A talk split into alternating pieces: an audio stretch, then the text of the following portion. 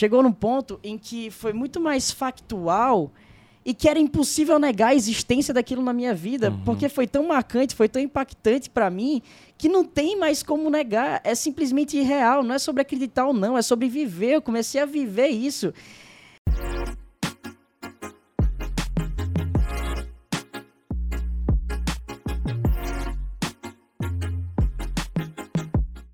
Bem-vindos a mais um Brunecast. E hoje nós estamos aqui com parte da nossa equipe do Instituto Destiny e também com o nosso convidado super especial, Davi Braga. E aí, Davi, tudo bem? Bem demais, cara, é um prazer estar aqui, muito obrigado pelo convite, Bruno. Prazer meu. Prazer, estar aqui meu. com você. Gente, vamos conversar aqui o nosso Brunecast de hoje. A gente está com o Davi Braga, que é um grande empreendedor, apesar da idade. Eu tenho algumas curiosidades para te perguntar. Porque, por exemplo, eu, como empreendedor, quando eu vou tomar algumas decisões, eu me baseio muito na experiência, em coisas que eu já vivi, que eu passei. Só que pela sua idade, nem sempre você pode consultar a experiência. Então, eu queria saber o que você consulta para tomar decisões e também para ter o feeling para os negócios. Daqui a pouco a gente fala sobre isso.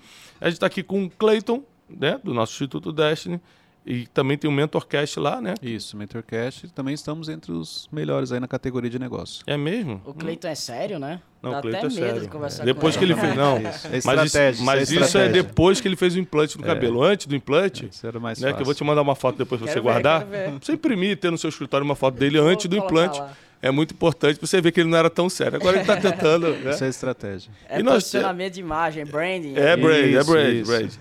Então ele, ele fez IPO ano passado só para pegar o dinheiro e fazer o, o implante, que foi muito caro E fazer. foram 10 milhões Foram- de folículos, É. tá bem? No mínimo. Mais ou menos isso. E a gente tem o Wesley também, que até o que, que você faz aqui, Wesley? Ainda a gente não, não descobri. Ah, são muitas coisas. Me dá um exemplo de uma, eu gostaria de saber. Inenarráveis. São inenarráveis. É, inenarráveis coisas. São tantas. Incontáveis. Não, a última vez que eu pedi um favor pro Wesley, eu falei assim, cara, eu tô com muita vontade de tomar um chocolate. Lembra disso? É mentira, pessoal? Não. Eu falei, tô com vontade de tomar um chocolate. Ele, cara, deixa aqui, eu vou providenciar. Era 9 horas da manhã, né? Deu meio-dia, ele desceu. Deu meio-dia, ele não chegou, eu fui embora. Eu falei, não tem como esperar mais. Tomei na rua, né? O que, que você fez naquele dia? Com... Porque você foi é com meu dinheiro, voltou sem. Vamos continuar aí. Vamos continuar aqui o Bruno. Mudando de assunto, É, vamos mudar é- de assunto. que passou, passou. Olha só, é, o, o, o Davi Braga começou a despontar aos 13 anos de idade, né? Quando ele saiu na Startup Listed. É isso mesmo? Aham. O que, que seria a Startup Listed? Com, na verdade, com 12 anos eu tive a ideia. A ideia de criar um aplicativo e de vender material escolar. Eu era um marketplace, então eu conectava as pontas, quem queria comprar e quem queria vender. Mas na verdade eu não comecei a empreender com 13 anos, eu comecei a empreender com 8, com 7 anos, vendendo chicletes, vendendo cupcakes. E tipo assim, quando eu falo isso para as pessoas, as pessoas olham para mim e falam: "Cara, mas não parece muito besta, não parece muito simples vender chicletes, vender cupcakes?" Exatamente o contrário, foi justamente a experiência que me preparou para que com 13 anos eu de fato criasse essa empresa. E eu coloquei na minha cabeça, eu escutei de, uns grandes, de um dos grandes mentores que eu tenho, que empreender era basicamente resolver problemas. E meio que eu virei uma antena Uhum. parabólica de problema e comecei a buscar problemas. E eu fiz uma listinha. Eu tenho até hoje guardado esse caderninho muito especial para mim, que tinha umas 20 ideias lá dentro, e eu escolhi justamente a listinha para executar. E eu acertei nessa escolha. Porque depois de, com 13, 14, com 15 anos, a Listit já estava em 57 cidades do Brasil e o meu faturamento já estava em mais de um milhão de reais por ano. Isso com 15 anos de idade. Ó. O negócio começou a funcionar bem. Então, e o Wesley ganhando 130 reais por, por mês. E o outro pagando para trabalhar aqui. É, é, tem alguma coisa errada nesse Brasil. Mas olha só, eu tenho uma curiosidade que é o seguinte: você falou assim, não, aí eu fiz a lista e acertei na escolha. Não, peraí, mas pô, se ponha no lugar das pessoas que estão escutando a gente agora, né? É, que são milhões de pessoas que escutam a gente aqui no, no Brunecast. Então, é, se põe no lugar dessas pessoas. Quando ela escuta a gente falando assim, não, eu tinha uma lista e eu escolhi certa, ela fala assim, peraí, não é possível, porque eu já fiz várias escolhas erradas, como é que... Então explica pra gente, você se baseia em quê para tomar uma decisão? Eu, eu conheço seus pais, eu, eu, eu, sei- eu sou amigo do seu pai, sei é, é, da importância da família na, na sua, na sua vida, mas eu quero saber na prática, né? Para quem não sabe, Davi Braga filho do João Kepler, é o maior investidor anjo do país, mas na prática, você consulta quem se a, se a experiência não era uma opção. Você tinha 12 anos de idade, Uhum. né? E hoje você tem 20, 20 anos. 20 anos. Então também a experiência ainda não é longa para tomar. De... Tá, vou tomar a decisão de investir aqui. de- Você consulta o quê ou a quem? Cara, são duas coisas. Primeiro, existe um processo prático e lógico para você validar qualquer ideia. Que foi que eu fiz. Eu não tinha dinheiro, eu não tinha contato, eu também não tinha experiência. Então, precisei crescer na medida que eu evoluía. E como é que eu fiz isso? No momento que eu tive aquela ideia, eu fui validar o problema. Eu fui entender, caramba, esse problema é de fato o problema das outras pessoas. Eu fiz isso muito de maneira intuitiva. Então, eu achava que por eu não gostar de comprar material escolar, todos os meus amigos também não gostavam. Eu fui perguntar pra eles, vocês gostam? E vários deles falaram que gostavam. Eu falei, caramba, então a ideia não é boa. Até eu, até eu ir falar com as mães.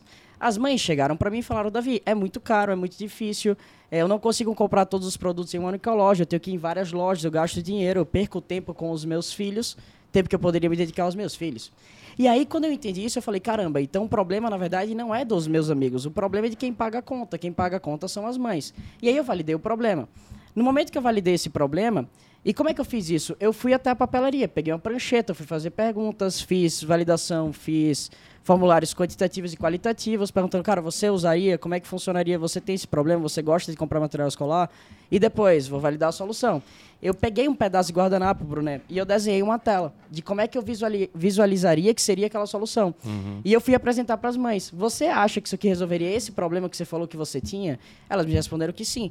Quando isso aconteceu, eu falei, beleza, o que é que eu faço agora? Meio que eu não sabia que eu tava criando uma empresa, tá ligado? Eu tava brincando de empreender, eu tava me divertindo fazendo aquilo. E foi muito natural mesmo. E aí foi quando eu entendi, caramba, eu não tenho grana, eu não tenho contato, eu não tenho nada, o que é que eu vou fazer? E eu pensei, qual é a maneira mais simples de resolver esse problema? Mais uma vez, foi muito intuitivo. Se você perguntar para mim, ah, mas seu pai teve uma influência direta nisso? Não, meu pai tem um processo educacional, Bruno, é comigo, que é muito se vira. Cara, vai lá e faz. Se der merda, eu tô aqui para te ajudar com alguma coisa. É, mas se der certo, também o mérito é todo seu. É, Esse foi o processo educacional que eu tive com os meus pais desde muito novo. Então, quando eu tive essa sacada com 12 anos, eu fui com a cara e com a coragem sozinho começar a executar. Então, eu tinha um amigo que ele era desenvolvedor. Ele fez um site em um dia, cara. Um site que tinha cidade, colocava cidade, escola e série. Eu ia até as escolas, eu pegava aquelas listas de material escolar, eu ia até a loja, eu comprava aqueles produtos e eu, de maneira manual, ia entregar na casa de todos os pais. Eu não tinha sistema, eu não tinha site complexo, eu não tinha nada. Eu era uma equipe, eu sozinho tomava conta de tudo. Eu, de táxi, entregar todos os materiais. Eu lembro que é uma situação muito engraçada, que eu peguei fita crepe no chão da minha casa e eu fiz um centro de distribuição. Eu separei os quadradinhos e eu fui separando cada um dos materiais escolares, porque eu vendi no primeiro ano, eu acho que eu vendi no processo de validação 130 listas. Como é que eu fiz isso? Usando o grupo de Facebook de mães. Eu entrei nos grupos de Facebook de mães, mandei mensagem, cara, você quer que eu compre teu material escolar? Eu faço esse- esse processo no estilo concierge. Não tinha nome de empresa, não tinha brand, não tinha nada. Eu simplesmente fui com a cara e com a vontade para validar aquele negócio. Aí depois várias outras coisas aconteceram. Então, Davi, você acertou nesse negócio com base em feeling ou você simplesmente é, meteu na caixinha, balançou, escolheu uma ideia? Claro que não. É óbvio que eu comecei a fazer o processo de validação, que eu chamo de validação teórica na minha cabeça, de cada um desses negócios, antes de eu escolher o que tinha maior pretensão e probabilidade de dar certo. Por quê? Aí é uma sacada para vocês anotarem. Porque eu entendi que a dor era doída para as mães e que, na verdade, o real problema delas era que elas queriam passar mais tempo com os filhos e que elas queriam economizar grana. Eu entendi também que muitas pessoas tinham essa dor, então a dor era doída ao ponto das pessoas estarem dispostas a pagar. Que muitas pessoas tinham essa dor e que eu tinha viabilidade e que eu tinha capacidade, com os recursos que eu tinha naquele momento, de resolver aquele problema de maneira integral e de entregar aquela proposta de valor adequada para a necessidade daquelas mães. E usei os recursos que eu tinha. Então, cara, eu sei que eu tô falando demais, mas tipo assim, é, muita gente fala assim, ah, Davi, mas você é uma jogada de marketing do teu pai, da tua mãe. Não, cara, se eu for uma jogada de marketing de alguém, eu sou a jogada de marketing de mim mesmo. Eu que sou a mente estratégica e maquiavélica por trás, entendi, cara, eu vou usar a minha imagem por ser jovem para conseguir ter uma mídia, uma mídia espontânea. Uhum. E aí eu comecei a fazer várias matérias na mídia, várias entrevistas que geraram um buzz, um hype pro, pro meu negócio. Eu direcionei toda essa atenção para transformar aquela atenção em consumidores. Não, até porque se fosse esse negócio de ah, você é filho do fulano, por isso você tem isso. Então cadê o os filhos dos bilionários? Que ninguém sabe quem é. Cadê o filho do Steve Jobs? Aham. Cadê o filho de- de- dos grandes eh, autoridades políticas e governamentais do mundo? É, na verdade, assim, a família tem importância. E o pedigree nem sempre. O pedigree é, por- ah, porque você é filho do fulano. Nem sempre. Porque tem, é, no final, se você não fizer, é, não importa de quem você é filho, não vai conseguir, né? Então isso aí é, realmente é uma grande bobagem pensar que porque é filho do fulano do ciclano, tal coisa aconteceu na sua vida. Em cima disso, Davi, qual que é a participação do seu pai nesse processo? Eu, eu digo no caso, tanto de incentivo, às vezes fala, não, cara, se você quer, corre atrás. Como que foi essa condução dele com você? Eu nunca recebi mesada, eu acho que esse foi o primeiro ponto. E lá em casa, tudo funcionou com base em meritocracia. Então, se eu quisesse ter alguma coisa, eu precisaria fazer algo em troca para receber aquela coisa. E eu comecei a empreender, propriamente dito, porque eu queria comprar uma TV e não estava no Natal, não estava Dia das Crianças, não estava em nenhum período e meu pai não ia me comprar de presente algo tão caro. Ele chegou para mim e ele falou: "Cara, se você quiser a tua TV, trabalhe e compre". Foi justamente ali, eu lembro como se fosse hoje, cara. A cena deu feliz da vida, com o dinheiro na mão, contado, depois de três, quatro meses vendendo cupcake. Que eu entrei no supermercado, fui em direção à TV que eu queria, eu comprei aquela TV e naquele momento me veio o sentimento de que, cara, eu posso conquistar o que eu quiser, fruto do meu próprio trabalho e do meu próprio esforço. Mas, tipo assim, lá em casa se tratou de uma educação empreendedora, não de uma ditadura empreendedora. Então, nunca me foi condicionado que eu deveria empreender ou que eu deveria fazer A, B e C. Sempre foi dito que eu poderia, caso eu quisesse, caso eu tivesse competência natural. Então, eu tive muita sorte, eu sou muito grato, não tem como esconder, de que esse processo educacional que eu recebi dos meus pais potencializaram a minha jornada. Então, deixa eu ver como é que eu explico. Foi tipo a água e o adubo para fazer com que uma sementinha natural que eu já tinha dentro de mim germinasse e crescesse. E aí você pode se perguntar, Davi, cara, você acha que você se tornaria empreendedor se não fosse pelo apoio dos seus pais? A resposta é não sei, cara, e eu não quero perder tempo pensando sobre isso. Eu prefiro focar no que é real, que eu sou empreendedor hoje. E o que meu pai sempre fez comigo foi me fazer as perguntas certas e me fazer pensar nas perguntas certas. Esses dois pontos. Ele sempre questionava, cara, será que é assim mesmo? Será que deveria ser desse jeito? Você não poderia ser não poderia fazer diferente? Então, ao invés de me dar respostas, na verdade ele me fez ter mais perguntas. E eu fui em busca das respostas de cada uma dessas perguntas. Então, a lógica é muito diferente do processo educacional. Eu vejo que tem muitos pais que querem colocar o filho, tipo, na redoma de vidro e fingir que não existem problemas no mundo, ou então buscar resolver todos os problemas para o seu filho. O que o meu pai fez foi falar o seguinte, filho, esse aqui é o mundo real. Existem milhares de problemas nesse mundo. Eu não vou é, te, te tirar a possibilidade de você, cara, visualizar esses problemas e você viver esse mundo real. Mas eu quero que você saiba também que você pode ser protagonista no processo de solução de cada um desses problemas. Então fica tranquilo que vai dar tudo certo. É só você colocar teu potencial para jogo, é só você fazer o que deve ser feito, que você pode resolver cada um desses problemas. Então eu sou muito grato pela educação e principalmente, cara, o- o- muita gente fala assim: "Ah, Davi, você é privilegiado". Eu sou mesmo. Eu vim de um lar estável, onde os meus pais se amam, onde eles me deram amor, me deram atenção, me deram educação. Eu acho que esse é meu privilégio. Não tem a ver com dinheiro, não tem a ver com, com nada. É sobre o fato de vir de um lar estável que me deu uma condição para que eu pudesse prosperar. Até é isso. psicologicamente falando, é, a condição financeira dos pais, é, isso é provado na, na ciência, não interfere, não interfere, pode influenciar, mas não interfere, ou seja, não determina a sua vida financeira. Mas sim o estado emocional deles. Então isso que você falou é muito importante para as pessoas que estão escutando a gente saberem que o que às vezes você acha que, ah, eu não tenho nada porque meu pai não me deu, meu pai era pobre. Às vezes o problema não era a situação financeira, mas a situação emocional deles. Às vezes não se amavam, brigavam muito na sua frente, ou, ou sequer seu pai nem apareceu na sua infância. É, foram outros problemas emocionais que te, te levaram à pobreza financeira na fase adulta. Então a gente tem que ter muito cuidado para não confundir as coisas. Porque senão todo filho de rico seria rico naturalmente. É, produzindo, não sendo herdeiro, mas produzindo, né? E ele E falou não é algo, assim. algo que você ensina que é o poder das perguntas, né? Ele, Ele falou que o pai dele de fazia fazer as as perguntas certas.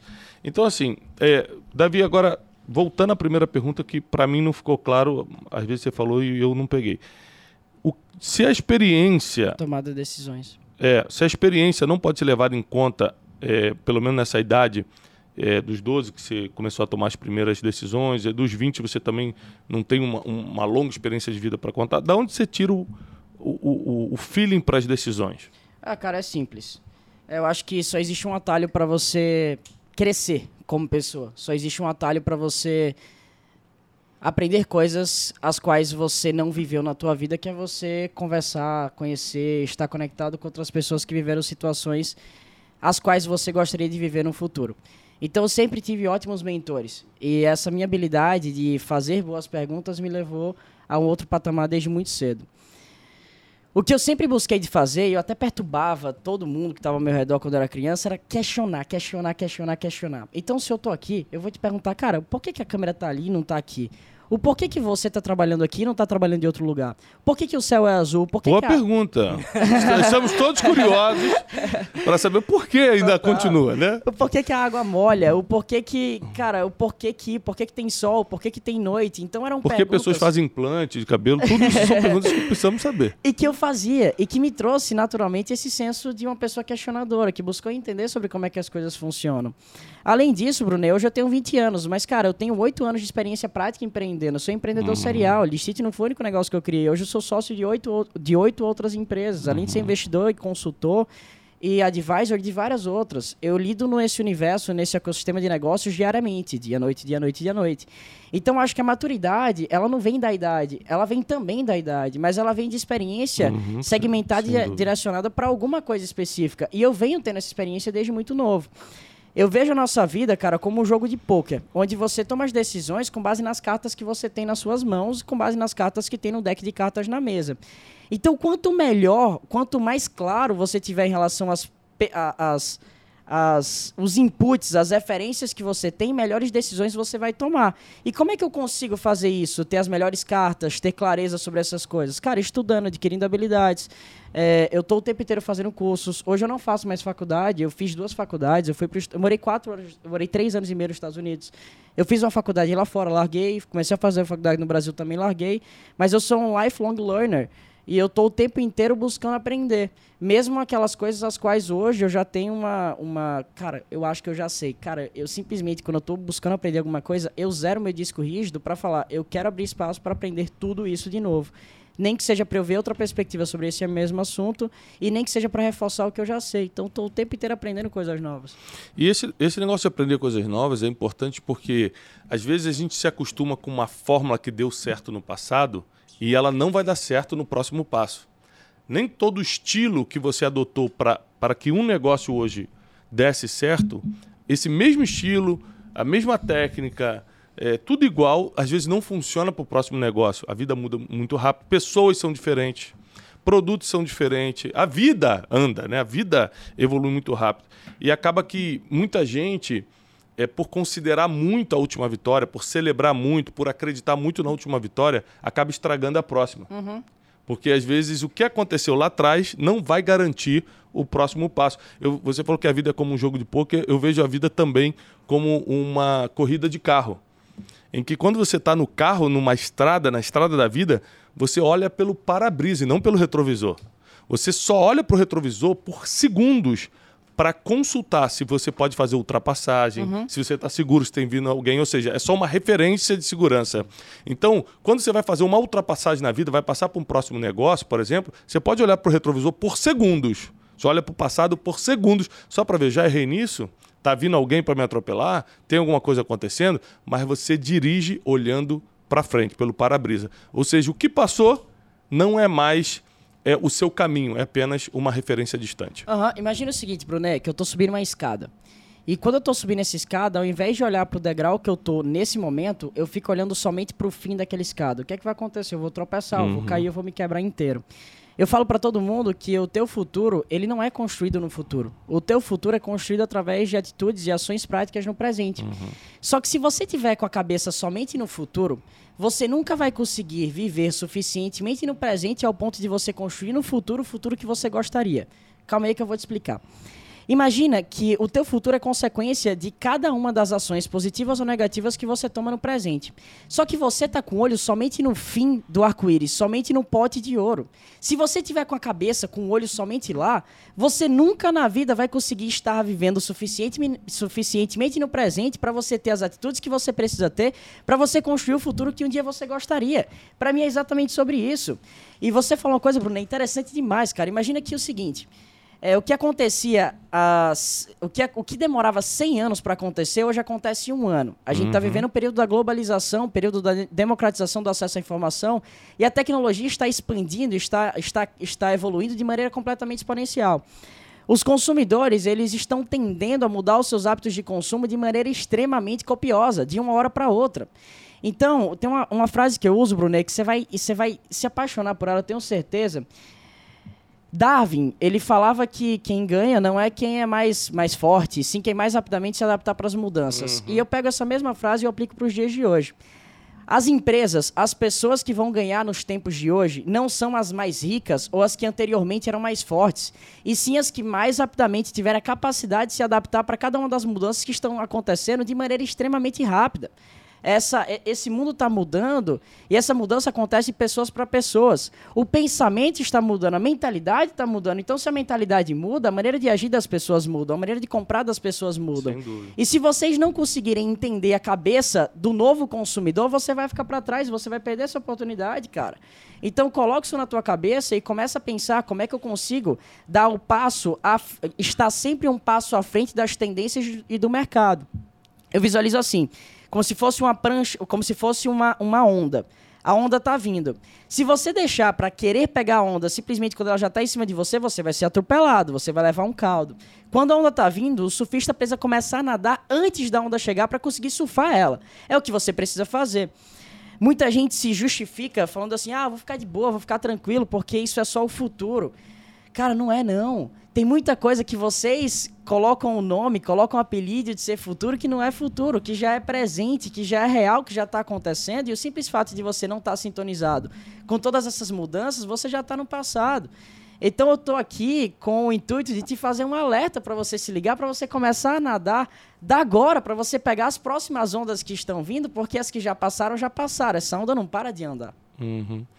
E é, além de mentoria, você falou dos mentores e desse espírito empreendedor que você tem. Eu também acho que não importa quem foram os seus pais, não importa o nível dos mentores que você tem, se você não tiver o espírito para fazer a coisa, não, não vai, não vai para frente. Uhum. Essa é a verdade. No final das contas, você é responsável pelo teu sucesso, pelo teu fracasso. A gente é especialista em terceirizar. Não, eu sou assim porque o governo tá ruim. Eu tô assim porque meu pai não me cuidou de bem. Eu tô assim porque...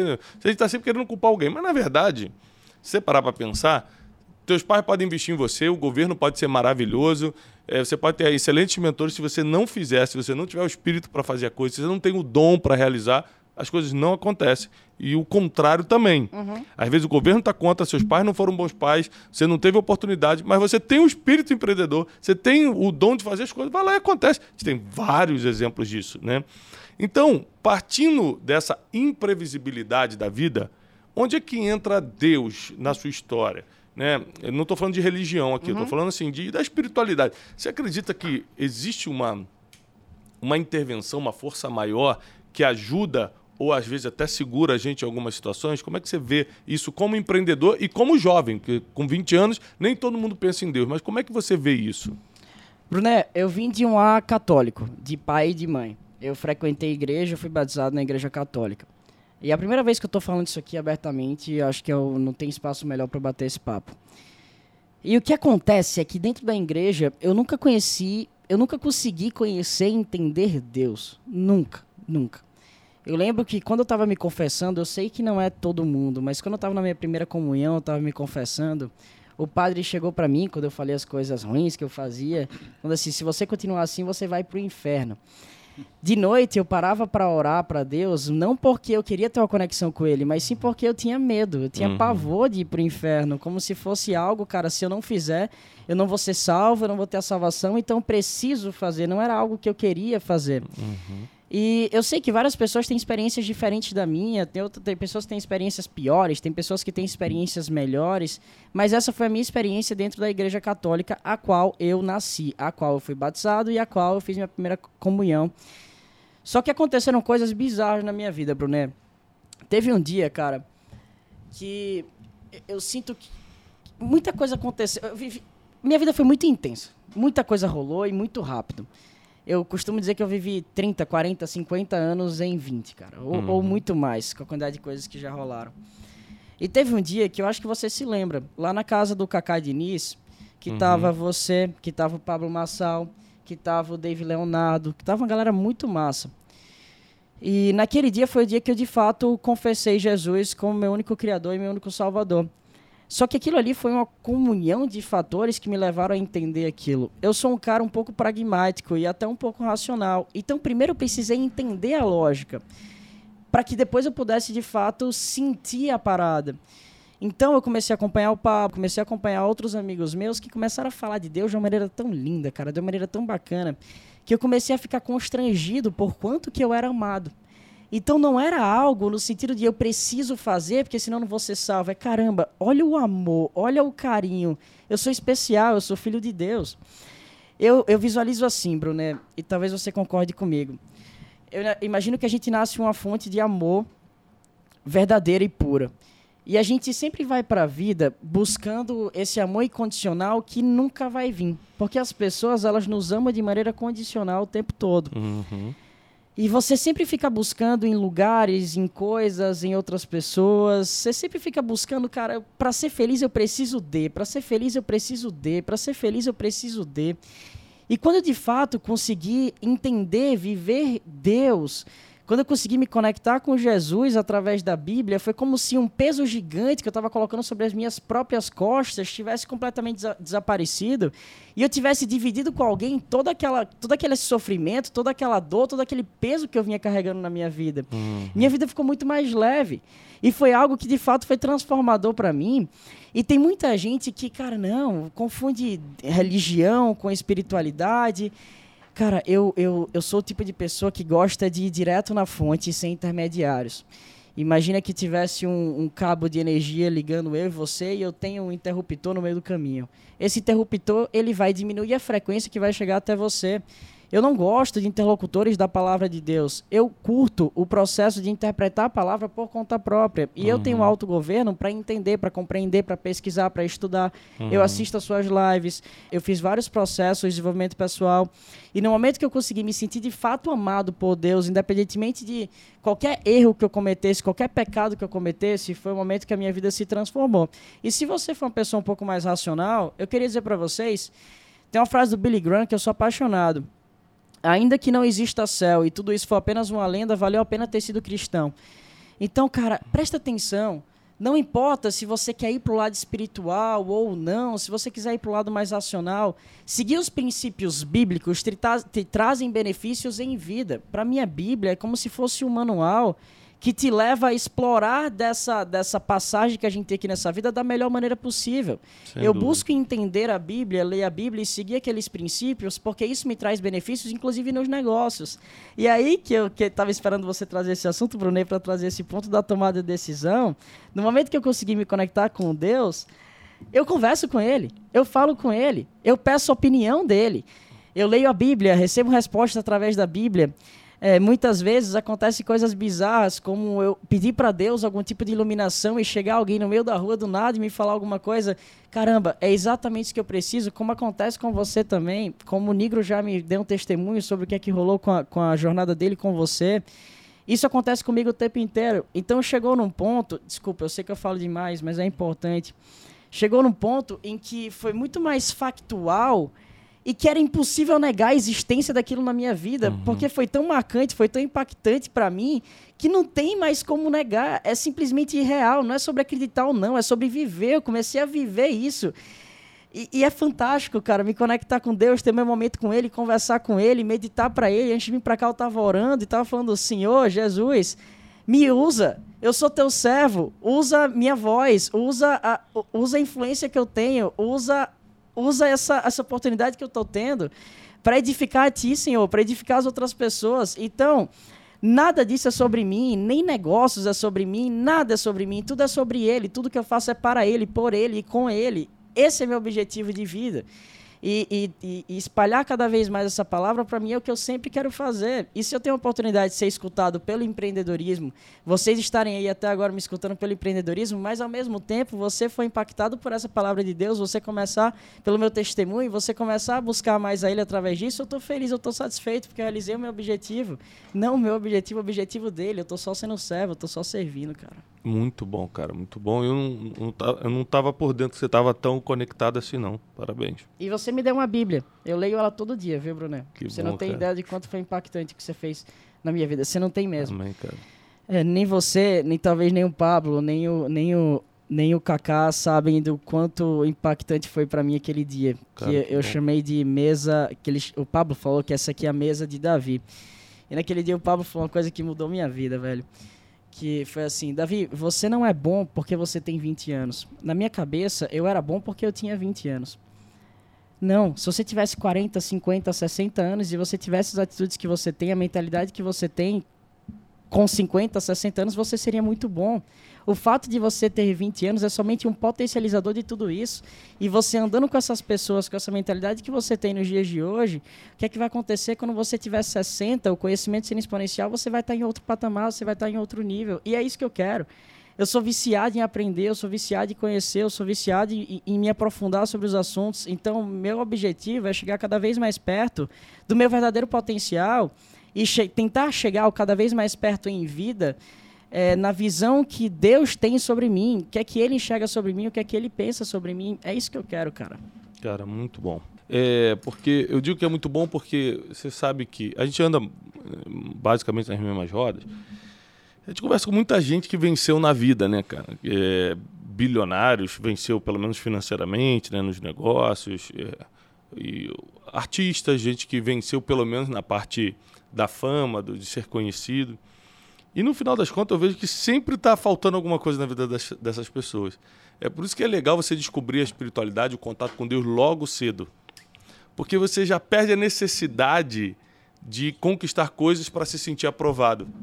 Porque quando você já tem Deus desde sempre, isso é uma grande vantagem, porque você já deixa de fazer, comprar ou mostrar coisas para se sentir aprovado, para se sentir bem, para se sentir importante, porque você já se sente aprovado e importante só porque tem o amor de Deus.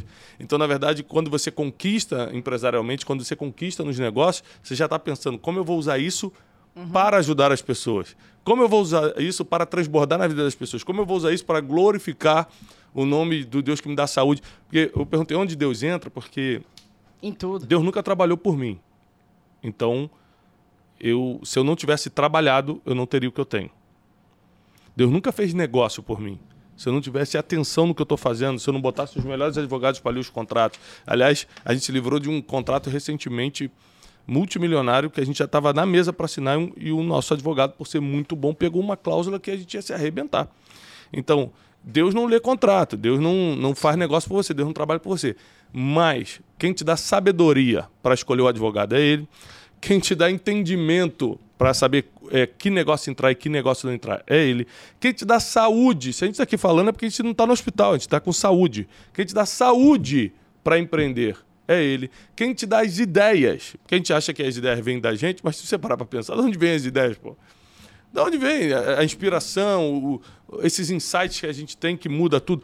As pessoas que a gente conhece, a maioria das pessoas que eu conheci que mudaram minha vida, Davi, eu não pedi para conhecer, eu nem sabia que eu ia conhecer. Foi essas coincidências espirituais. Você está numa mesa e de repente chega um cara e acontece um lance que muda a tua vida. Então, onde Deus entra nos negócios, na minha opinião, onde Deus entra na vida empreendedora? Fazendo aquilo que você nunca vai conseguir fazer sozinho. Ter saúde, ter sabedoria, ter a força para fazer o impossível acontecer. Então, na verdade, você não consegue fazer nada sem Deus, porque o que você precisa para fazer sua parte vem dele. Então você vai ter que fazer sua parte depois que ele fizer a dele. Eu achei interessante a questão das sementes. Talvez você não tinha noção do impacto que teve na vida dele quando você deu a Bíblia para ele. Porque não é a primeira pessoa que eu escuto falando isso para você. Tiago, aquela Bíblia que você me deu, eu comecei a ler. Não, esses dias o Thales Gomes me ligou. É, ele postou alguma coisa é, sobre mim no, no, no Stories do Instagram e postou a Bíblia. Falou, ganhei essa Bíblia do Tiago. Aí ele mandou alguns prints do que as pessoas mandaram para ele. E aí ele me ligou agradecendo, falou, cara, teve um impacto muito grande. Mas eu lembro que a gente, é, ele foi lá em casa a gente, conversar, jantar, E aí no final, eu passei em frente a uma Bíblia que, que eu tinha na sala e estava fechada ainda, estava no plástico. Eu compro muita Bíblia, né? Porque eu deixo sempre muita Bíblia pra, justamente para dar para as pessoas. Eu peguei e falei assim, cara, essa aqui é sua. E eu não tinha ideia realmente que ia causar um impacto. Ele tomou algumas decisões na vida dele depois dessas leituras, né? Como também não tinha quando eu dei a Bíblia para Davi, e por aí vai. Então, é muito importante que a gente não pare de semear aquilo que dá certo. Sim. E a palavra de Deus diz, a própria palavra não volta vazia. Então, se quer dar presente para alguém, dá alguma coisa que dá certo, né? Uhum, total, cara. E eu queria falar uma coisa sobre abundância. Antes eu, eu ficava tipo, cara, vou vir num podcast e eu não vou entregar tudo. Não vou entregar tudo. Vou falar somente o Uhum. básico, vou falar somente um pouquinho. Porque se eu entregar tudo, o que é que vai sobrar de mim? Quando eu consegui me conectar com Deus e eu comecei a entender um pouco mais sobre abundância, eu vi que, cara, se eu me esvaziasse, se eu abrisse a minha boca e se eu falasse tudo que eu tenho para falar para as pessoas, na verdade eu estaria abrindo espaço em mim para vir mais inspiração, mais ideias novas sacadas. Então não tenho mais essa essa escassez de ficar, meu Deus, eu vou falar pouco, vou falar menos. E você falou uma parada, Bruné, que pra mim foi um perigo, cara, e foi muito difícil de lidar no começo. Porque imagina que eu comecei muito cedo, comecei com 13 anos. E a, a minha intenção quando eu comecei não era muito clara, eu só tava fazendo meio que de maneira subconsciente, de maneira natural, tava deixando o flow seguir e tava fazendo muitas coisas de maneira intuitiva. Durante esse meu processo de autoconhecimento, que foi fundamental para mim, eu entendi que, cara, na verdade, eu tinha ancorado dinheiro à aprovação das outras pessoas. E quanto mais dinheiro eu ganhasse, mais aprovado eu seria pelas outras pessoas, porque eu era muito novo, eu precisava daquilo. No momento que eu consegui de fato me conectar com Deus e eu perdi esse gatilho dessa necessidade de ganhar dinheiro para ter aprovação das outras pessoas, eu fiquei um período de uns dois meses meio perdido, sabe? Tipo assim, cara, eu não tenho incentivo para fazer acontecer. Que eu perdi aquela minha motivação, que naquele momento ela era egoísta, perdi aquele meu gás, aquele, aquela minha empolgação que naquele momento era egoísta. E eu falei, meu Deus, o que é que eu vou fazer a partir disso? E foi quando eu entendi que, na verdade, as minhas intenções elas podem ser diferentes. Não tem problema nenhum eu fazer a coisa certa com a intenção um pouco diferente. E eu comecei a focar, cara, minha intenção, na verdade, agora não é mais ter a aprovação das outras pessoas, é simplesmente honrar o potencial que Deus colocou sobre mim. Muito bom. Porque se eu tenho a capacidade de estar aqui me comunicando da maneira como eu estou me comunicando para vocês, isso é um dom que Deus me deu. Se eu tenho a capacidade de ter as ideias que eu tenho, se eu tive a capacidade, se eu tive a, a oportunidade de nascer no lar que eu nasci, tudo isso é benção, tudo isso foi colocado sobre mim.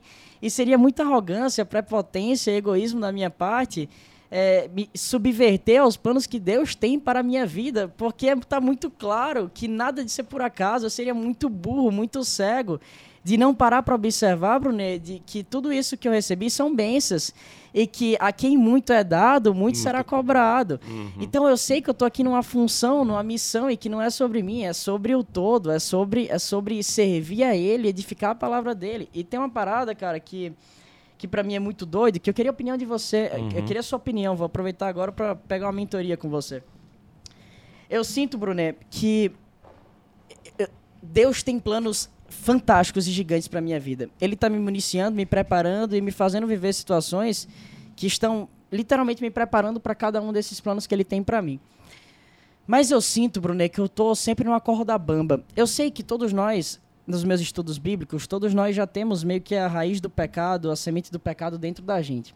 Então a gente já tende por mal por natureza. É como se tivesse um, um, um peso, né? uma gravidade, um vento que sempre direciona a gente por mal, porque é mais fácil, porque é mais simples, porque é mais, é mais satisfatório no curto prazo. Eu sinto que eu tô na corda bamba e que tem esse vento me jogando pro outro lado, só que ao mesmo tempo, além desse vento me jogando pro outro lado, é como se tivesse uma mão me puxando, porque imagino assim, imagina que Deus me livre, mas imagina que que a gente é do, do time do mal, sabe? E a gente olha para esse cidadão aqui, a gente sabe que você tem muito potencial, que você pode edificar e honrar muito a palavra de Deus. E aí, é, simplesmente a gente, por ser do time do mal, sabe que ele tem um potencial, é óbvio que a gente vai querer armar sobre ele, colocar, colocar trevas sobre ele, tentar fazer várias coisas para te impedir de, de fato ser quem você poderia ser. Então, como é que eu lido com essas tentações que acontecem diariamente, cara? Com essas, com essas tentações egoístas, com essas coisas que acontecem comigo e que tendem, tentam me puxar e tentam me pender pro lado do mal. Por mais que muitas vezes eu saiba que é realmente um- uma, uma tentação, que é algo realmente que é, é, é, que é espiritual e que, que, que é estratégico.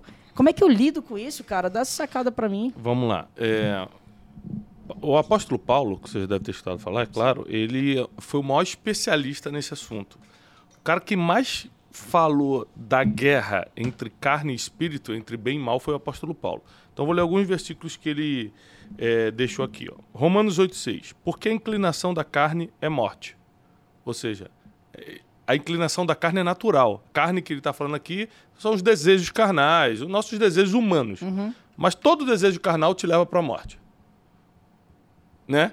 Você vê que 80% das pessoas que morreram, que não foi por uma doença, uma coisa natural da vida, estavam cumprindo algum desejo da carne. Estavam em algum tipo de prostituição, bebedice, aí bateu o carro, estava no assalto, estava em alguma coisa. Das pessoas que não morreram de ordem natural. É, Romanos 8, 9. Vós, porém, não estáis na carne, mas no espírito. E se o Espírito de Deus habita em vós, é, e se é que é o Espírito de perdão, e se é que o Espírito de Deus habita em vós. Mas se alguém não tem o Espírito de Deus, esse tal nunca será dele. Porque se vivermos segundo a carne, morreremos. Mas se vivermos segundo o Espírito, vamos matar as obras da carne. Um, um outro versículo de Paulo também, só que em outro livro. Gálatas 5,16. Eu digo, andai em espírito, e jamais irão satisfazer os desejos da carne. O que, por que eu estou falando isso? Porque geralmente para o mal convencer a gente de alguma coisa, a gente tem que estar tá alimentando a carne. O apóstolo Paulo fala assim: quem vai vencer a guerra? Quem você alimentar mais. Então nós temos o espírito e tem a carne. Então a gente alimenta a carne por, por dois é, elementos principais, né? ou por dois sentidos principais: os olhos e os ouvidos.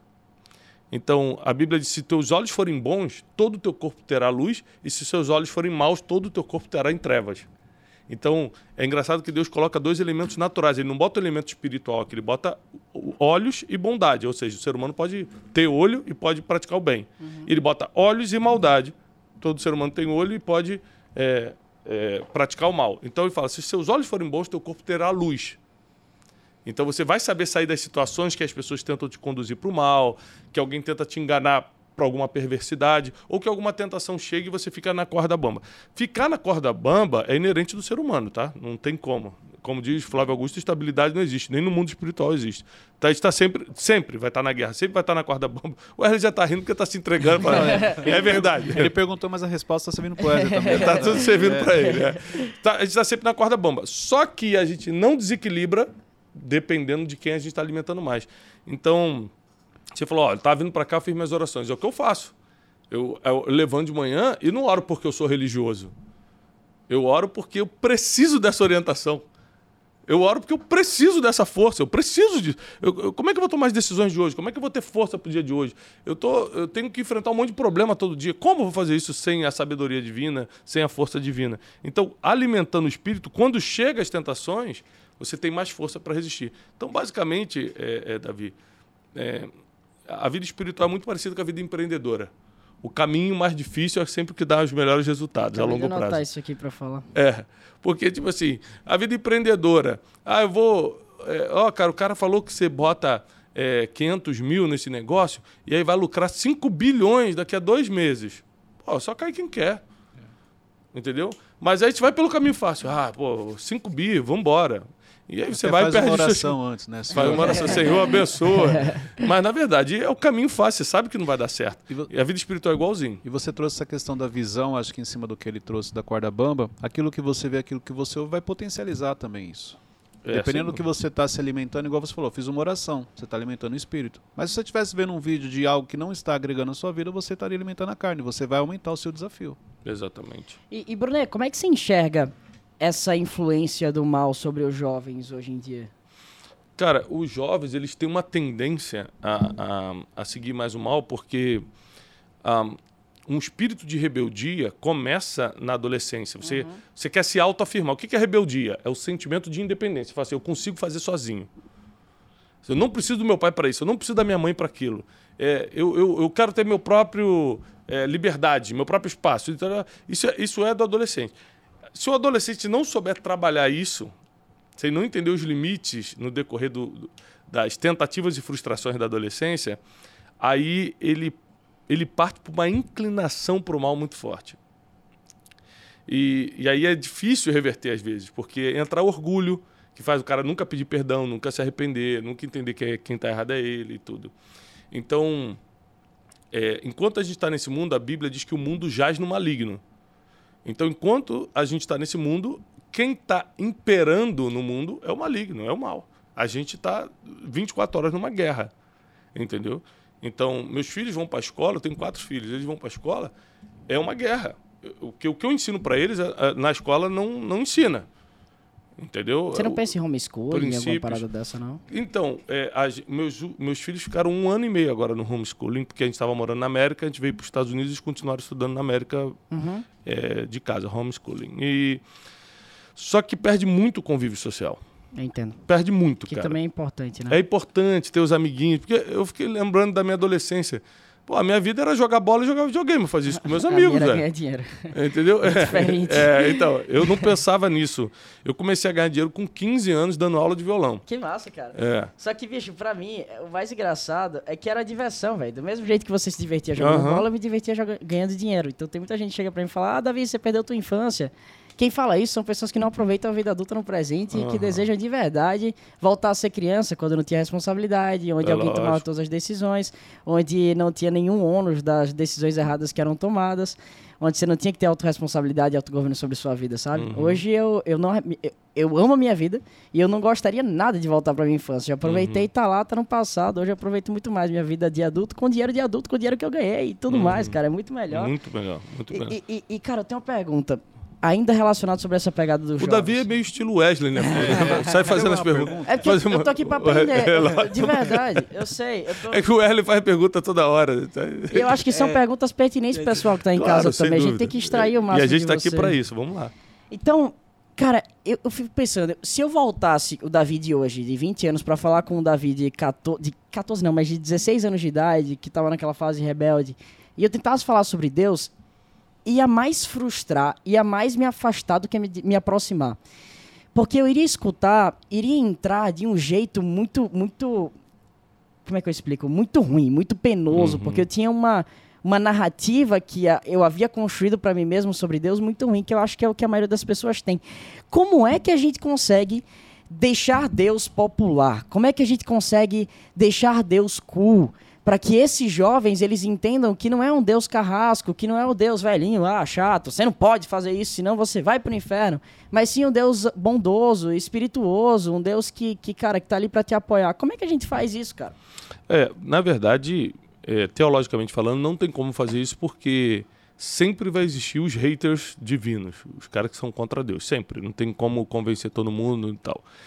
É, mas o que eu acho é que a comunicação dos últimos anos foi muito errada sobre Deus. Ah, é, tem um- um- um- uma brincadeira popular que fala assim: ó, Deus é legal, o problema é o fã-clube. Né? O fã-clube que estraga, né? Religiosidade. É, que é muita gente religiosa, que botou muita regra humana e quer que você viva a vida que ele vive, e são literalmente regras humanas, não tem, não tem nada, às vezes, bíblicos. bíblicos, é, às vezes não é bíblico. Então, eu, eu acredito que nada, Davi, fala, isso vale para o empreendedorismo e para a vida espiritual, nada fala mais forte que os resultados.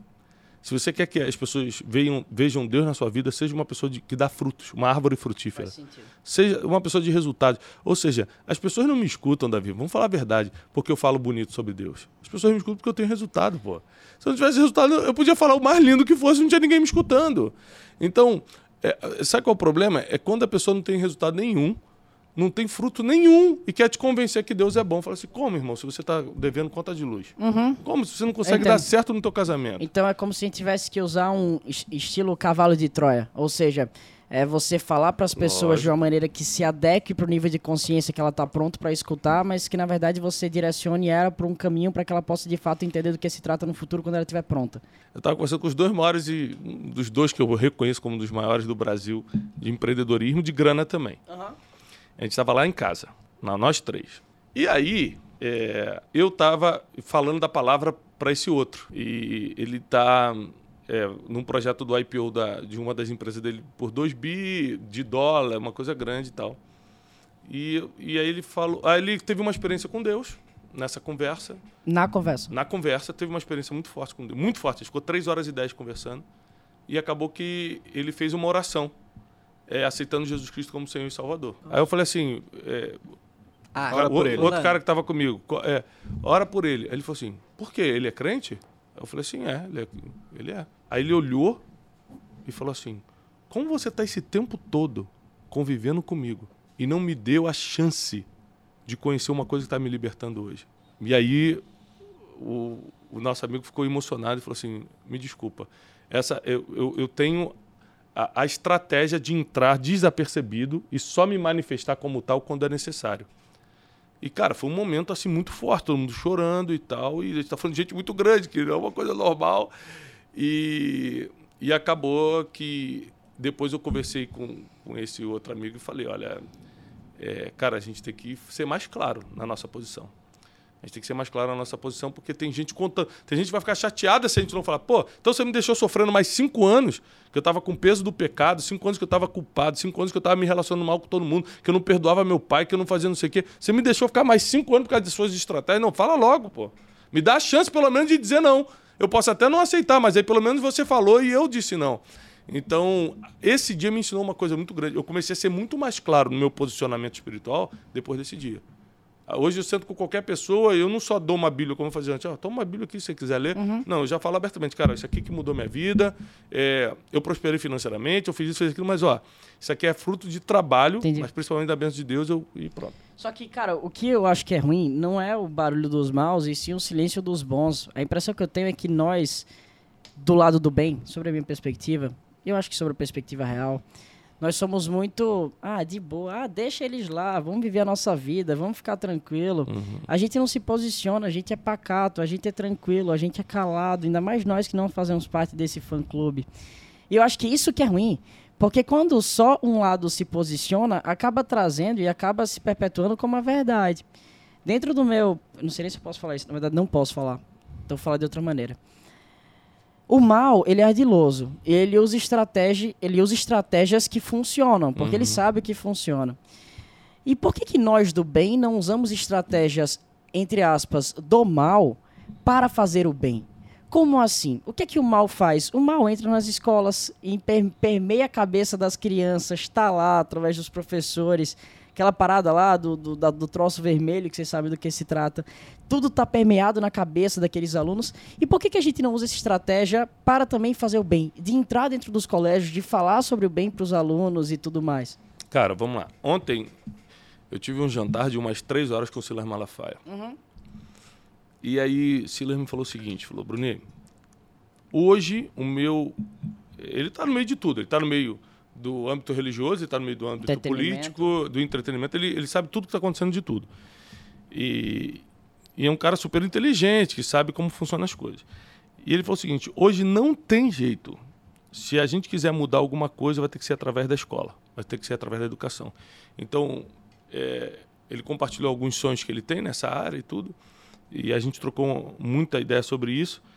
Então, vindo de um, de um, de um cara que está nesse meio, que sabe de onde vêm as soluções e de onde não vem, é, eu estou convencido, sempre tive esse convencimento de que a educação é o caminho da transformação. Mas cada vez mais, principalmente da conversa de ontem, eu fico convencido que nós precisamos ado- adotar a estratégia que for Perfeito. para entrar nas escolas. Não é para colocar a nossa doutrina. A nossa doutrina não vale de nada. Não adianta botar minha doutrina contra a doutrina do outro. É para a gente só estabelecer o que já está dando certo há dois mil anos. Então, é, honrar pai e mãe está dando certo há dois mil anos. Falar a verdade está dando certo há dois mil anos. Ser fiel aos seus compromissos e às pessoas que você se comprometeu está dando certo há dois Ninguém mil nunca anos. se deu mal fazendo Ninguém isso. né? nunca se deu mal fazendo isso. Então, é, não, não se trata de religião ou, ou de uma doutrina. É, se trata do que já está dando Aham. certo. Empreender está dando certo há dois mil anos. Oh, Depende, né? Para alguns, né? É, não, eu digo o ato de. É, o princípio de empreender. Por exemplo, se você parar para pensar, é, Jesus começou o empreendimento, que a gente conhece como igreja, há dois mil anos atrás. Roma, o império mais poderoso do mundo, perseguiu, tentou fechar, não conseguiu. É, dois mil anos se passaram e não se perdeu a essência, a cultura, a linguagem, nada. Ou seja, nenhum empreendimento durou tanto. Então, se, se todo empreendedor deveria estudar Jesus para saber como ele pega 12 caras, passa a visão dele em três anos e meio e fala, agora toca o negócio aí. É um case, cara, de escala, de branding, de movimento e de cultura. Não existe nada igual a isso. Eu Visão, visão. visão, valores claros Aham. e trabalho duro. Eu entendo total, cara. Eu concordo demais com você, com toda essa visão. É por isso que eu tenho um projeto que tem foco não diretamente nesse sentido, mas de maneira leve, de maneira natural também sobre isso, chamado Jovens Protagonistas. Ótimo. Onde eu ajudo jovens e eu municio eles com ferramentas, com estratégias para que eles consigam de fato viver o seu protagonismo. O que que é ser protagonista? É o ato de você tomar vantagem daquilo que é natural para você. Porque eu visualizo que todos nós somos seres únicos e que todos nós temos competências, habilidades, talentos que são só nossos. O que eu quero fazer é trazer uma clareza para que esses jovens do Brasil afora eles entendam quais são suas competências e características naturais que eles tenham. Seria muita arrogância e muita prepotência da minha parte, Bruno, se eu chegasse aqui e falasse: o único caminho para você ter sucesso é você se transformar em um empreendedor. Não é sobre isso. É sobre você olhar para você, você entender o que você tem aptidão, competência natural para seguir e você seguir nessa tua área de atuação e você buscar ser o melhor naquilo, porque você já tem algum tipo de facilidade natural dentro desse nicho de atuação. Foi por isso que nasceu os Jovens Protagonistas. A gente, ano que vem, a gente vai agressivo pro B2B, vai entrar nas escolas, vamos ter vários processos, vários... Eu, eu desenvolvi o método educacional, a gente está transformando em livros todos os processos, mas eu, eu, eu baseei muito na minha própria experiência, depois com psicólogos, com ps- psicopedagogos, para formatar um processo adequado para as mais variadas idades, que esses jovens consigam ter essa jornada de crescimento dentro do colégio, que eles ganhem consciência, adquiram habilidades socioemocionais e consigam iniciar essa jornada rumo ao protagonismo é, verdadeiro que tem a ver com ele escolher o que é melhor para a vida dele, independentemente do que seja, sabe? Então, cara, Muito esse bom. meu projeto é esse. Parabéns e conta com o nosso apoio para isso, porque eu acho que qualquer um que está empreendendo na educação precisa do apoio de todos. Também acho. Todos do lado do bem. Quem está do lado da luz, quem está do lado do bem, precisa apoiar projetos educacionais que total. estão do lado do bem. Então, parabéns e conta com a e, gente. E, e, cara, mudou. Eu mudei um pouco minha perspectiva, até para falar para vocês, pessoal. Eu sou sócio de uma faculdade, né? Eu sou sócio da Link School of Business. Eu entrei lá há um tempo atrás junto com o Álvaro Chocaí. A gente é uma faculdade de negócios, completamente diferente de tudo que existe. É inclusive a faculdade de negócios mais cara da América Latina. É totalmente focada para aquelas pessoas que querem de fato ser a nata do empreendedorismo brasileiro. Eu amo educação. E quando eu criei a. a, a- O que, que eu ia falar mesmo? Jovens protagonistas. Sim. é, eu tô tendo uma dificuldade, cara, de conseguir entrar nos colégios, porque existe uma barreira muito grande com isso, porque é uma, umas engrenagens muito enferrujadas, que estão muito travadas no meio do caminho. A gente precisa chegar com os WD-40, juntar a tua força, a minha força, a força do Janguier, a força do Flávio Augusto, pra gente conseguir impulsionar essa parada e a gente unir forças. Eu percebo que apesar da gente andar nas mesmas rodas, falta a gente unir forças em alguns projetos em conjunto, que todos nós temos em prol um objetivo em comum, sabe? Então eu já estou me colocando à disposição, cara, conta comigo. E eu preciso também poder contar com você para que a gente consiga impulsionar essa mensagem para frente. Eu não estou preocupado com a quantidade de grana que isso vai me trazer, pelo contrário. Eu tinha confundido e eu tinha enxergado as jovens protagonistas, ah, lembrei, até para vocês entenderem, como o business da minha vida. Eu tenho um objetivo que não é, cara, não é o que vai me deixar feliz nem nada do tipo, mas eu acho que vai ser uma consequência do meu trabalho e o sinalizador que eu estou indo pro caminho certo. Que é me transformar no mais jovem bilionário do Brasil. Eu preciso chegar ao bilhão em sete anos até os 27. Eu acredito que eu vou chegar. Tudo indica que sim, em algum momento, até os 27 anos, eu posso sim chegar lá. Antes era só plano, só ideias, hoje eu já tenho basicamente um Métricos. caminho traçado até lá. Mas eu achava que ia ser através da educação. Mas não é. Eu entendi que. Até uma sacada para vocês, então se liguem. Muitos de nós, muitos gurus falam sobre propósito. Cara, você precisa transformar o teu propósito, você precisa trabalhar com o teu propósito, trabalhar com o teu propósito. Eu vou um pouco ao encontro dessa ideia dizendo o seguinte, que você pode ter o teu propósito como um projeto social. Você não precisa juntar o teu propósito com a tua empresa. Você pode usar uma série de outras ferramentas para viabilizar o teu propósito. Então, olha o caso do, do... Contar duas histórias aqui. Vou falar uns cinco minutinhos. Primeira história é a história do Bill Gates. O Bill Gates criou uma série de empresas que não tem nada a ver com o real propósito dele. E agora o propósito dele é, de fato, é, acabar com a fome no mundo através do Instituto Melinda Gates. Beleza. Ele ganhou dinheiro de uma maneira e usou essa grana para viabilizar e potencializar esse outro projeto.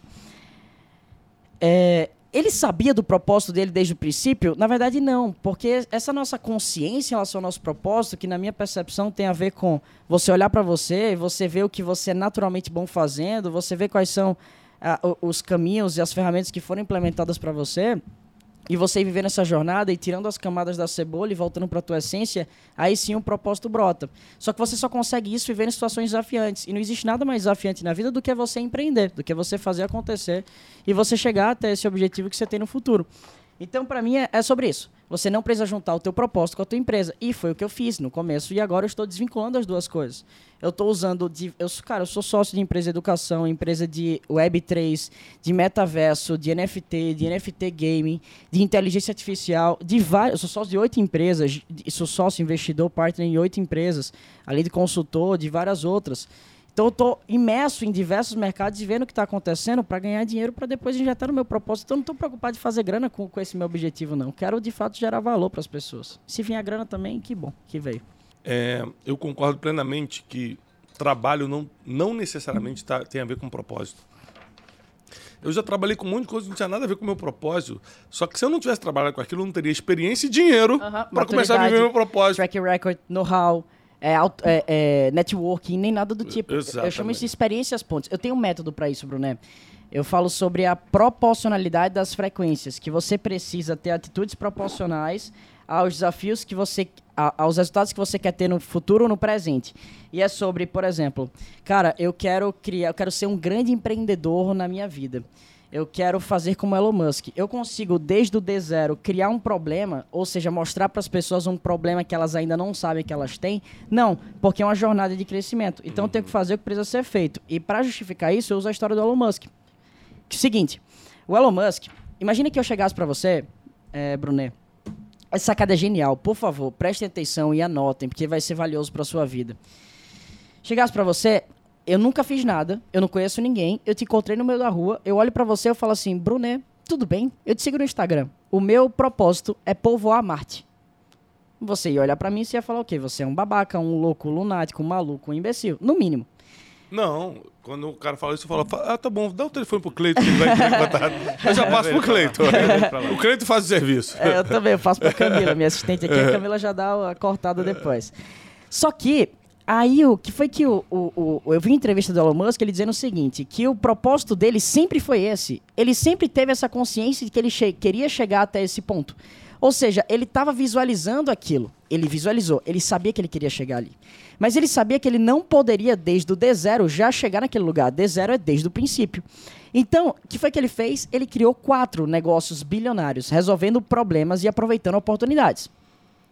Depois que ele criou quatro negócios bilionários, aí sim, eu chego pra você e sento na tua mesa. Meu nome é Elon Musk, eu tenho quatro negócios bilionários e meu sonho é povoar Marte. Você vai colocar a quantidade de dinheiro que você tiver em mim, porque agora você vai confiar, porque agora você tem autoridade, consciência, eh, know-how, networking, tudo mais. Resultados. Resultado e etc. Então, o que vocês precisam entender, cara, é que você precisa viver uma jornada que vai levando um crescimento de consciência. E não existe nada que traga mais consciência do que empreender.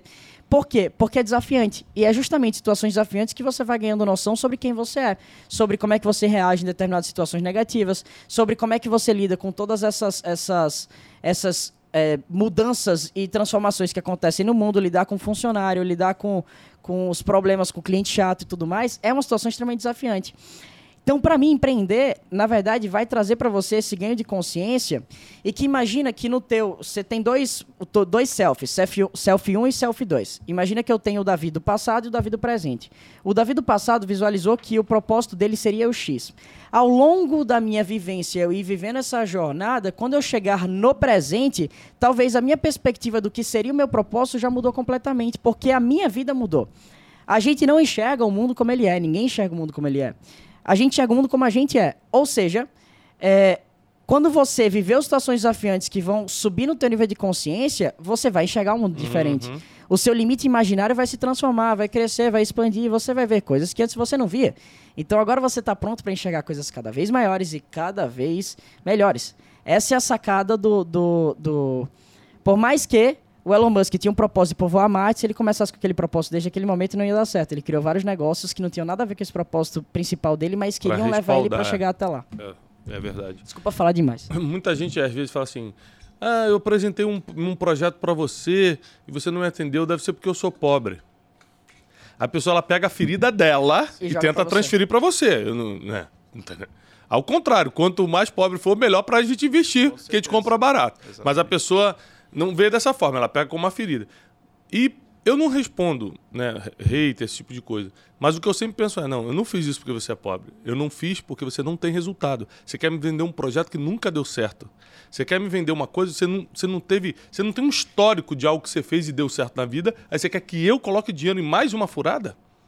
Então, a verdade, o conselho que eu quero dar para os jovens e para quem, não importa a sua idade, que está nos assistindo agora, tenha acúmulos de pequenas vitórias para você ter resultados para mostrar. Você não precisa de dinheiro para isso. É, eu lembro que desde adolescentezinho eu sempre fui acumulando pequenas vitórias para virar histórico, para virar referência para mim, para me dar autoridade nas coisas, sabe?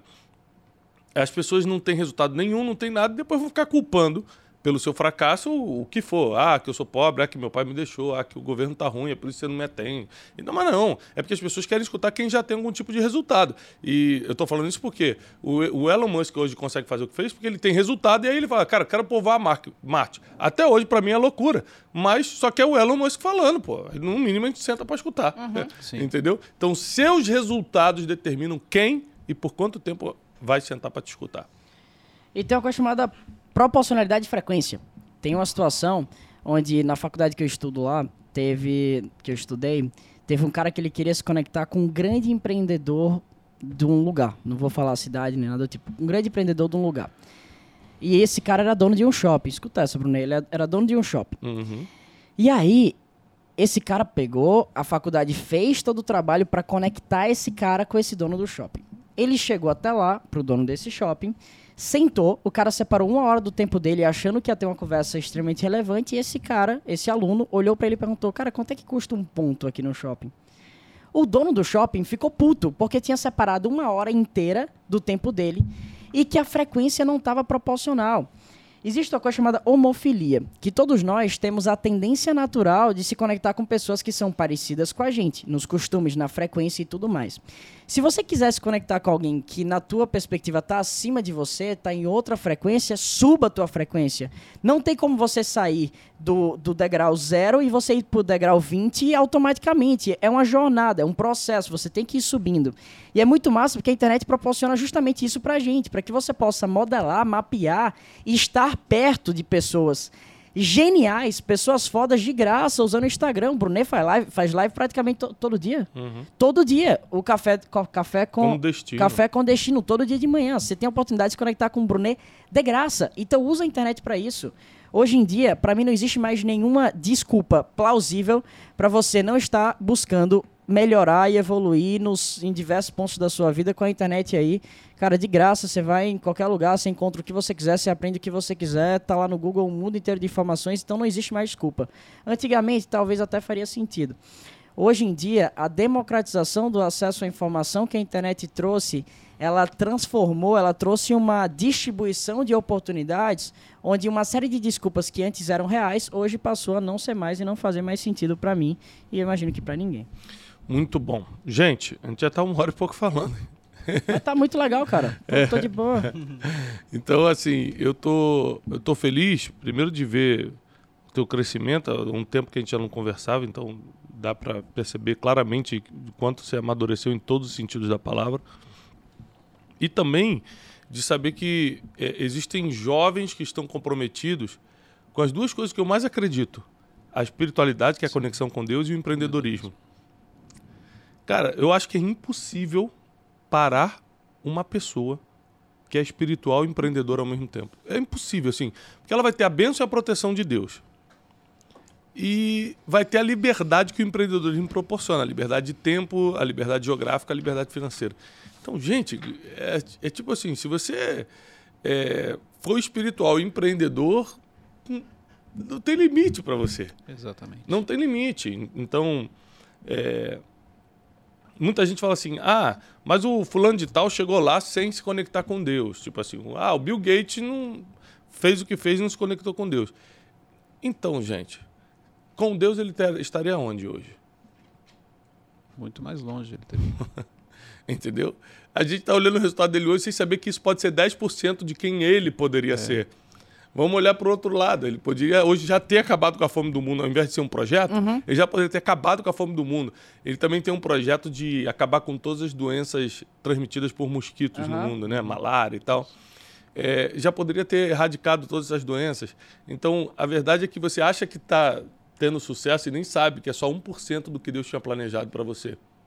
Então, quanto mais você submeter sua vida a Deus e quanto mais empreendedor você for, não, não pode deixar de fazer sua parte, mais longe você vai poder ir. Considerações finais. Wesley, você, o que, que você achou disso? Você só. Não, fo- foi muito bom, que eu vi que tem pessoas igual eu que perguntam bastante. Você achou graça, Cleiton? Não, eu não vou nem falar nada. eu Vou... Agora, você é empreendedor Pessoas igual igual eu Davi? Eu pensei que ele ia falar isso, poxa, eu É, aprendi pessoa com igual ele. eu que eu aprendi. É, não.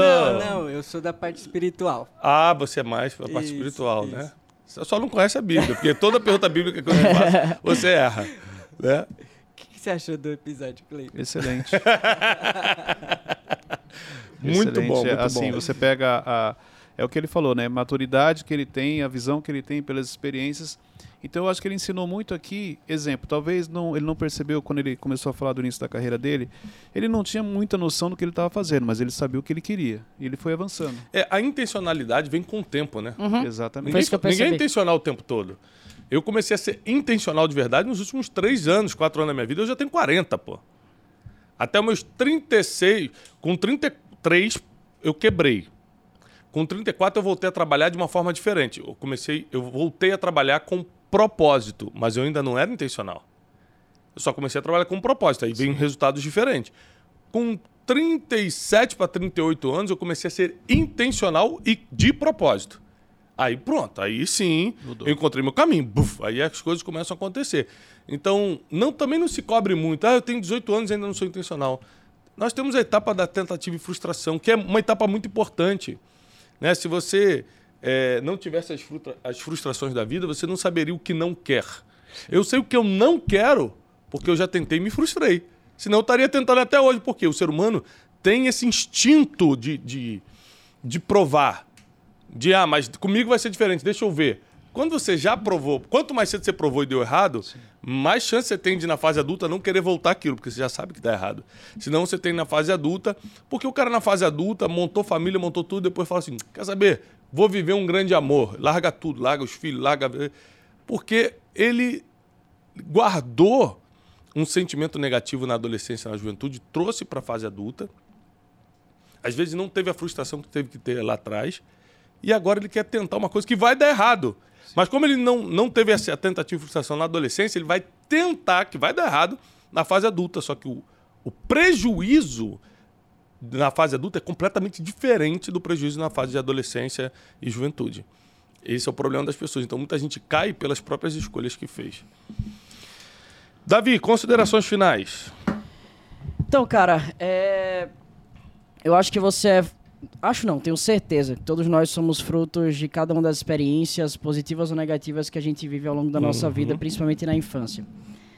Teve um grande mentor meu que ele olhou pra mim e ele falou o seguinte: Você deixaria uma criança de 8 anos de idade controlar uma empresa com 120 funcionários? Eu olhei pra ele e falei: Obviamente que não. Uma criança não tem maturidade para lidar com isso. Ele olhou pra mim e ele falou: É exatamente isso que você tá fazendo. Você tá deixando uma criança imatura que tem dentro de você comandar a tua vida no presente. Adquira autogoverno e comece a comandar de fato a sua vida para você construir o futuro que você quer. Só que isso dá trabalho, é muito difícil, é complicado. Uhum. E eu entendi que a gente precisa ter gatilhos que nos ajudem a sustentar todo esse peso, toda essa dor do crescimento. Para mim, motivação significa motivo que leva à ação. Qual que é o teu motivo? Eu tenho o meu, você tem que ter o seu. Porque se você não tiver, no primeiro tapa na cara que você levar da vida, que serão vários, você vai desistir, você vai cair, você não vai levantar por nada na vida. Muita gente me pergunta, Davi, você fica desmotivado às vezes? A minha resposta é não, desmotivado nunca. Eu sei muito claro no meu coração aonde eu quero chegar na minha vida. Às vezes eu fico desanimado. No momento que eu descobri que disciplina na verdade é liberdade e que o simples ato de eu continuar fazendo, mesmo que eu não tivesse afim, isso é maturidade. Muita gente fala assim, ah, a vibe da liberdade, né? Ah, liberdade, eu quero fazer o que eu quero. Cara, não é. Liberdade Isso nem verdade, existe. Não existe. Não Fazer o que existe. quer. Liberdade, na verdade. adulto não existe. Não, né? pra criança maduro. pequena existe. É. você fazer. Muita gente fala assim, eu quero fazer o que eu quero. Não, velho. Pra você fazer o que você quer, um dia, caso isso exista, você precisa primeiro fazer o que você sabe que precisa fazer, pagar o preço. Maturidade é você parar de imaginar um mundo imaginário na tua cabeça, onde existem é, dinossauros, ainda existe unicórnio, ainda existe é, é, gnomos, e você começa a enxergar o mundo do jeito que ele é, e você tomar as ações necessárias para você fazer acontecer no mundo do jeito que ele é. Então cresçam. Eu vejo crianças de 40, de 50, de 30, 40, 50 anos de idade espalhadas por aí. Uhum. Se eu puder te deixar um recado, eu consegui crescer, eu consegui amadurecer. Eu tenho 20 anos de idade e eu consigo falar com tranquilidade para vocês de que eu já vivi situações que pode ter certeza que muitos de vocês não vão viver se vocês não executarem o que vocês sabem que vocês podem. E para finalizar aqui, todos nós temos uma digital, né? Todos nós temos uma identidade única que é só sua. Eu já falei que você enxerga o mundo do teu jeito e ninguém enxerga o mundo como você enxerga. Eu já falei que você tem competências naturais que são só suas. Que você tem habilidades, missões, focos, paixões, sonhos e você tem conhecimentos que foram colocados somente em você e mais ninguém. Você foi cunhado à mão, você é artesanal, você não é produto de uma fábrica que produz em série, você é único. Então deixa de ser egoísta, deixa de ser orgulhoso, deixa de ser prepotente, deixa de ser arrogante, de querer guardar todo esse potencial somente para você. Joga para o mundo esse teu potencial. É o que Deus quer para a tua vida. Então imagina assim, Brunet, imagina que eu sou um, um, um, um eu sou um, como é que chama? Eu sou um engenheiro e eu faço Hum. uma máquina. Essa máquina tem a capacidade de produzir 20 mil canetas por dia e eu te vendo essa máquina e você passa a produzir somente 100 com ela, sendo que ela tem capacidade de produzir 20 mil, e eu estudei, trabalhei, fiz questão de desenvolver algo melhor do que havia anteriormente. Eu, como engenheiro, vou me sentir muito mal, porque você está subutilizando a minha criação, mesmo que eu tenha te vendido a única máquina que eu, que eu, tinha, que eu tenho. É assim que eu enxergo muitas vezes Deus olhando para vários de vocês, inclusive para a gente. Cara, eu te criei para boas obras, cara, eu te criei para fazer coisas incríveis, cara, eu te criei para prosperar, para multiplicar, para criar empregos, para mudar vidas, para abrir sua boca, para edificar vidas. E você simplesmente está covardado, se escondendo por trás do medo da aprovação, da não aprovação das outras pessoas, se escondendo atrás do, do, do, do, do orgulho, se escondendo atrás do egoísmo, se escondendo atrás da covardia. Cara, não seja covarde. Se eu puder te pedir uma coisa, é isso: não seja covarde. Hum. Viva o que você sabe que você poderia viver. Explore teu potencial. O mundo seria muito pior se você não estivesse aqui. Além disso, o simples ato de você viver o melhor que você pode fazer, o mundo vai ser muito melhor do que seria anteriormente caso você não fizesse. A gente pode vir aqui para a. Terra, cara, e deixar a nossa a Terra melhor, igual ou pior a gente encontrou. O Rick Chester ele fala que se você não é parte da solução, você é automaticamente parte do problema. Se você deixar ele pior, você definitivamente não explorou teu potencial. Se você deixar ele igual, você também não explorou teu potencial. Porque se você foi criado para boas obras, você foi trazido para cá para viver o teu propósito em vida e deixar um legado pós-vida, deixar uma mensagem nesse planeta e não ser esquecido nunca. O que é que o mundo será depois da tua passagem aqui? Se eu puder te deixar um recado final, é isso que eu quero passar para você. Isso é meu, Brunet? Não. Eu nunca havia pensado e falado nada disso anteriormente. É, normalmente, quando eu entro num podcast, eu já entro com algumas frases prontas e caramba, vou dar esse corte, vou dar essa sacada. Eu tô aqui, eu vim de lá para cá, orando para Deus, meditando para Deus, para que Ele conseguisse edificar minha boca, para que Ele conseguisse eliminar, iluminar minha boca, para que eu passasse para vocês algumas palavras que fossem valiosas para sua vida. E talvez essas palavras sejam para você que está do outro lado me escutando. Muito obrigado por pelo Muito seu bom. tempo. Uma salva de palmas para Davi Braga. Obrigado, Davi. Deus Agradeço, abençoe, irmão. Tamo junto, amém.